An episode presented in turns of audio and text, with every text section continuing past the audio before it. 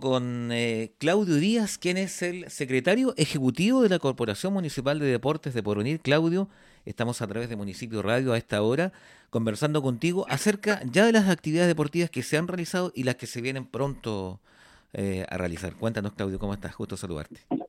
¿Qué tal? Muy buenas tardes, José. Bueno, eh, la verdad que muy contento. Hemos tenido variadas actividades, la verdad, este, en estos días.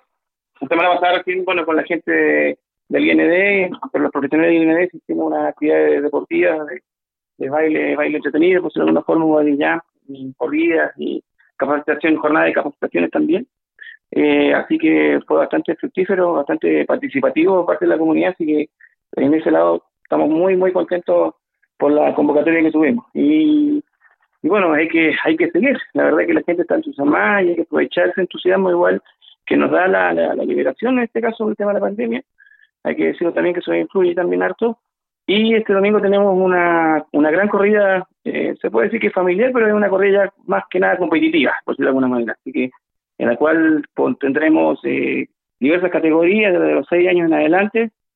Así que se viene bastante buena porque la verdad que son distancias más largas, estamos hablando de 5 kilómetros y 10 kilómetros. Así que ahí hay, hay varios inscritos ya y vamos a contar con la presencia de, de niños provenientes de Punta Arenas también.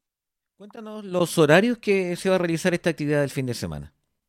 Eh, nosotros vamos a realizar las inscripciones a partir, bueno, se está haciendo mediante la mediante un correo electrónico que está en la, en la, en la página de la Corporación de Deportes, en la página de Facebook, y eh, también el día mismo día domingo en el en el punto meta que va a ser en la Plaza Arturo Prat de nuestra comuna, vamos a estar alrededor de las diez y media, diez y media de la mañana ya empezando con las inscripciones para poder eh, partir ya con la, con la corrida, esperando a los chicos de Punta Arenas eh, a las 12 del día. Y ahí partimos con las categorías menores y después posteriormente pasaremos a, los 5 y 10 kilómetros con los, con los adultos, por decirlo, con jóvenes y adultos. ¿De qué, ¿De qué edades entonces comienza esto, Claudio, para los niños?